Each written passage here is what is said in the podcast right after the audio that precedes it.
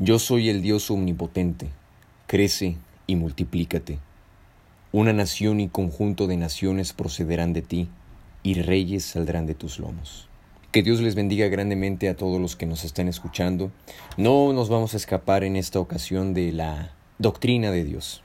Vamos a seguir hablando acerca de la doctrina de Dios porque son muchos temas que podemos nosotros eh, desarrollar acerca de la doctrina de Dios. Hemos estado hablando últimamente de los atributos incomunicables de Dios y en esta ocasión vamos a hablar acerca de la omnipotencia de Dios. ¿Alguna vez han escuchado la falacia lógica que dice de la siguiente forma? Que Dios, si Él es todopoderoso, entonces Él crearía una roca tan grande, tan grande, que ni siquiera Él mismo la pudiera mover. Entonces, si Dios crea esa roca tan grande que no la puede mover, entonces no es todopoderoso. Y si Dios no puede crear esa roca tan grande, entonces tampoco es todopoderoso.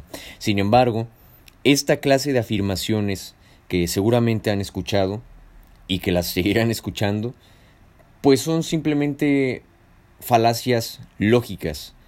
Vienen de personas que tratando de usar la lógica tratan de no acreditar la omnipotencia de Dios. Sin embargo, no entienden la perspectiva bíblica de la omnipotencia de Dios y al, y al, hablar de perspectiva bíblica no estoy refiriéndome a la filosofía ni a la lógica, sino a lo que la Biblia realmente enseña acerca de la omnipotencia de Dios. Y digo que esto es una falacia lógica porque no se entiende el concepto bíblico de que Dios es todopoderoso. Y aparte eso de que de lo de la roca y Dios, pues eso es un, es un juego de, de palabras más que ser una verdad.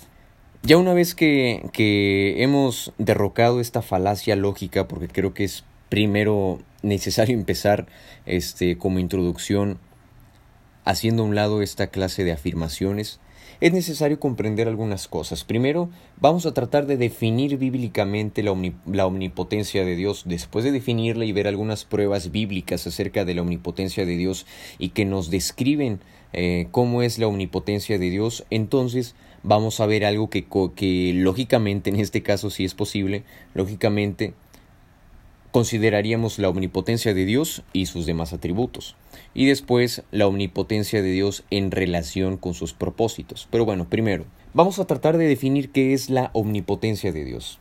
La omnipotencia de Dios podemos encontrarla primero en los nombres de Dios, porque Dios se aparece con muchos nombres en la Biblia y por ejemplo en los libros de teología sistemática como el, libro de teología sistemática desde una perspectiva pentecostal que está editado por Stanley, Stanley Orton o el libro de teología sistemática de Lois Berkhoff nos hablan muy detalladamente en mi opinión acerca de los nombres de Dios. Y por ejemplo está Dios este Elohim que significa el que debe ser temido está Adonai, que es el Señor, está eh, el Elión, que es el Dios Altísimo, y entre tantos nombres de Dios que nos muestran atributos de Él, sus perfecciones divinas, nos encontramos con otro nombre muy interesante que es el Shaddai. Él significa Dios. No es un pronombre como en el español lo conocemos. Él significa Dios en hebreo. Y Shaddai significa todopoderoso. El Shaddai entonces significa Dios todopoderoso, Shaddai o el Shaddai. Se deriva del vocablo hebreo Shaddad que significa ser poderoso y esto en la Biblia ha servido para indicar a Dios como el poseedor de toda la potencia en el cielo, como el poseedor de toda la potencia en la tierra. Entonces, esto, esto, esto es muy importante para poder comprender eh, la omnipotencia de Dios, que es lo mismo que ser todopoderoso. Por ejemplo, en el griego encontramos al todopoderoso como el pantocratos. Panto de, de, de, de lo que es todo, o sea, panto significa todo, como el panteísmo, por ejemplo, que es aquella doctrina en donde dice que Dios es todo, panteísmo. Y después encontramos Kratos, que es poder. Entonces, Pantocratos significa todopoderoso, el que todo lo puede. Y hay muchos versículos en la palabra de Dios en donde podemos encontrar la omnipotencia de Dios o que Dios es todopoderoso. Por ejemplo, Isaías 14, 27 nos dice, porque Jehová de los ejércitos lo ha determinado. ¿Y quién lo impedirá? Y su mano extendida, ¿quién la hará retroceder? Esto nos enseña una característica de la omnipotencia de Dios, que Dios es poderoso, pero aparte es tan poderoso, tan infinitamente poderoso, que nada ni nadie puede impedir que Dios haga algo cuando Él quiere. Luego, segunda de Crónicas 26. Y dijo Jehová, Dios de los Dios de nuestros padres, ¿no eres tú Dios en los cielos y tienes dominio sobre todos los reinos de las naciones? ¿No está en tu mano tal fuerza y poder que no hay quien te resista? La misma característica que he comentado anteriormente. Después Salmo 147.5, que por cierto es uno de mis salmos, salmos preferidos. Dice, Grande es el Señor nuestro y de mucho poder, y su entendimiento es infinito. Isaías 43.13 Aún antes que hubiera día, yo era, y no hay quien de mi mano libre. Lo que hago yo, ¿quién lo estorbará? Igual, que Dios es infinitamente poderoso y que nadie puede detener lo que Dios ha determinado hacer. Daniel 4:35 Todos los habitantes de la tierra son considerados como nada, y Él, o sea Dios, hace según su voluntad en el ejército del cielo y en los habitantes de la tierra, y no hay quien detenga su mano y le diga, ¿qué haces? Génesis 35, 11 dice, También le dijo Dios, Yo soy el Dios omnipotente, crece y multiplícate. Una nación y un conjunto de naciones procederán de ti, y reyes saldrán de tus lomos. Este versículo cuando Jacob lucha con el ángel. Y aquí vemos que Dios a sí mismo se declara como el Dios omnipotente. Éxodo 6.3 Dice el Señor, y aparecía a Abraham, a Isaac y a Jacob como Dios omnipotente, como el Shaddai, mas en mi nombre Jehová no me di a conocer a ellos. Dios mismo eh, presentándose como el que todo lo puede. Y bueno, el versículo que todos nos sabemos de memoria, Salmos 91.1, el que habita el abrigo del Altísimo, morará bajo la sombra del Omnipotente. Jeremías 32.27, He aquí que yo soy Jehová Dios de toda carne, ¿habrá algo que sea difícil para mí? Estos son solamente una suma de versículos que hablan acerca de la omnipotencia de Dios. No son todos los versículos en la Biblia, hay muchísimos que me faltan por decir que hablan acerca de la omnipotencia de Dios y de características de la omnipotencia de Dios. Pero esto, ¿qué nos puede enseñar? En síntesis, para definir la omnipotencia de Dios desde una perspectiva bíblica, podemos decirlo de, la siguiente forma, que es, perdón, que es aquella perfección divina de Dios para poder ejecutar su voluntad y que su poder es absoluto. ¿Se acuerdan que anteriormente habíamos dicho que la infinidad de Dios, es decir, que Dios es infinito, califica los demás atributos de Dios? Bueno, eso está muy relacionado. Como Dios es infinito, su poder es absolutamente infinito. Su, poder no se puede limitar. Y aparte, Él tiene el poder de ejecutar su voluntad sin que nada lo pueda limitar. Y eso es algo muy hermoso para la vida práctica en nuestra adoración a Dios, en nuestra confianza a Dios también. Después de esto vamos a ver un segundo punto, la omnipotencia de Dios y sus demás atributos. Dios es todopoderoso, ok. Entonces, ¿Dios puede mentir? Dios puede pecar, Dios puede cambiar de opinión, Dios puede decir siempre sí, siempre no.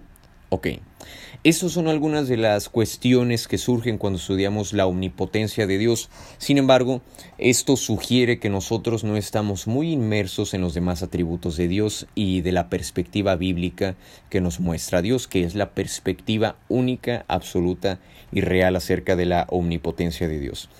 Para poder estudiar la omnipotencia de Dios es necesario tener presente los demás atributos, porque luego tendríamos estos problemas de que, bueno, entonces, si Dios todo lo puede, entonces Dios puede negarse a sí mismo, Dios puede pecar, Dios puede mentir.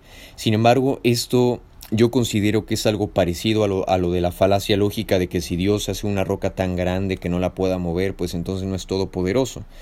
Pero eso es solamente un juego de palabras y es una falacia y es una incongruencia de parte del hombre. Y es una falta de criterio bíblico. Y yo creo que también lo de las demás cuestiones de que si Dios puede pecar o Dios puede hacer algo en contra de su naturaleza también es una falta de criterio bíblico y es morbo. Morbo. Así lo calificaría yo. ¿Por qué? Porque nosotros debemos considerar los otros atributos de Dios. Por ejemplo, Dios es santo. Y ya estudiamos anteriormente la santidad de Dios. Por lo tanto, Dios no puede mentir y no puede pecar, y eso no significa que Dios esté limitado. No, porque Dios no haría nada que estuviera contrario a su naturaleza.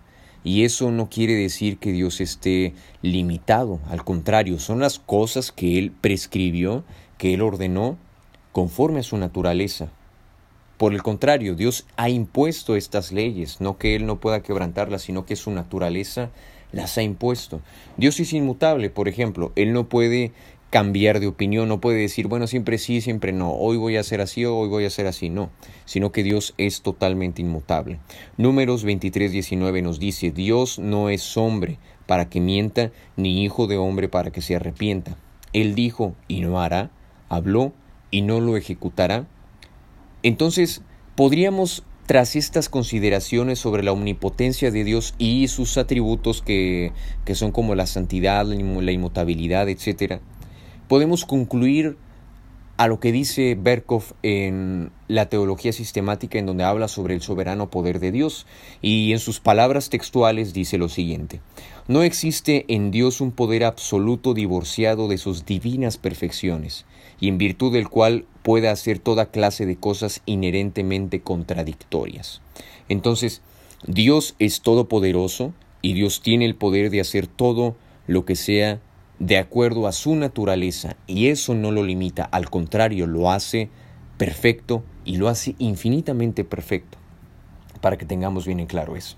Después, ya hemos visto la definición de la omnipotencia de Dios y posteriormente nos llevó por consecuente a la omnipotencia de Dios en relación con los demás atributos de Él, con sus perfecciones divinas. Tercero, nos llevaría entonces a pensar o a considerar acerca de la omnipotencia de Dios en relación con los propósitos de Dios, en relación con el plan de Dios. Vemos la omnipotencia de Dios y su plan, sus propósitos, primero a través de la creación. Dios habló y, fueron hechos los cielos y la tierra, este, fueron hechos los animales, fueron hechos los árboles, fue, fue hecha la luz, se separaron las aguas de las aguas, se hizo la expansión que está en los cielos. Dios por su palabra creó todas las cosas y creo que Dios al ser creador es todopoderoso porque nadie más puede crear. Nosotros como seres humanos podemos componer muchas cosas, pero todo lo que existe, todos los recursos que nosotros utilizamos para componer cosas, fueron creados por Dios, desde luego. Y esto nos habla también del propósito de Dios. La creación nos habla de un Dios omnipotente, el cual tiene unos propósitos eternos, que los iremos viendo sistemáticamente. Dios creó. Dios después dijo a la mujer y a la serpiente que la simiente de la mujer aplastará la cabeza de la serpiente. Vemos después a Dios diciéndole a Sara que Él puede hacer todas las cosas, que no hay nada difícil para Él. Sara, una mujer grande de edad, una mujer anciana, que ya no podía tener hijos, que era estéril, por cierto, pero Dios diciéndole, vas a tener un hijo y le vas a poner Isaac, que significa risa. Después vemos a María, que siendo virgen, por el poder de Dios y el milagro que Dios hizo en ella, hizo que naciera Jesucristo. Después vemos al Señor Jesús haciendo un, número impresionante y, una calidad impresionante de sanidades y liberaciones. Pero después vemos al Señor Jesucristo resucitando con poder de los muertos. Y esto nos recordaría las palabras del Señor Jesús, que para que un hombre rico se salvara, era imposible, era como querer pasar un camello por la aguja, por, por el ojo de una aguja. Y vemos a los discípulos como que diciendo, ay, pues sí, verdad, es cierto, es imposible. Y los discípulos dijeron, bueno, entonces, ¿quién podría ser salvo? Pero Dios también dice, no hay nada imposible para Dios. Y todo esto que les acabo de decir de la creación, del milagro que Dios hizo en Sara, de la Virgen María, de la, de, la venida de Jesucristo en carne, de las sanidades y liberaciones, del ministerio de Jesús, de la resurrección de Jesús, esto nos trae eh, a la memoria que el Dios omnipotente hace todo y no hay nada que lo pueda detener para cumplir sus propósitos. Y toda, toda esta enumeración de hechos que acabo de decir nos lleva a que Dios es omnipotente para cumplir con su propósito. ¿Y cuál es ese propósito? La salvación. Que Dios es todopoderoso para hacer su voluntad, para hacer sus decretos, para hacer sus propósitos divinamente eternos. Entonces esto nos trae que Dios es todopoderoso para hacer su voluntad, para hacer sus decretos eternamente establecidos. Dios estableció la salvación de la humanidad desde la eternidad, estableció el Evangelio desde la eternidad y nadie ni nada lo ha podido detener. Nadie ni nada pudo detener a Dios y la Biblia es el registro histórico y divino que nos muestra esta hermosísima verdad y nada podrá detener, detener a Dios de consumar sus eternos propósitos cuando Cristo venga pronto y cuando establezca su reino y cuando esos nuevos cielos y esa nueva tierra estén establecidos, cuando todos estemos para siempre con el Señor, aquellos que, que, que fuimos redimidos con la sangre de Cristo. Esto es lo más hermoso que podemos considerar acerca de la omnipotencia de Dios no solamente su infinita majestad para hacer cosas terribles, para hacer cosas maravillosas, para crear, sino para esos hermosos propósitos que, que siendo imposibles para nosotros, vemos que, que Dios es todopoderoso, no solamente para hacer cosas grandiosas eh, al ojo humano, sino todopoderoso e increíblemente maravilloso para salvar. He ahí también la gran potencia de nuestro Dios que siendo imposible para el hombre mover una pieza en el ajedrez de la existencia para ser salvo, Dios es todopoderoso para mover todas las piezas que Él ha, Él ha determinado mover desde la eternidad para que fuésemos salvos. Nadie ni nada detendrá los propósitos de Dios.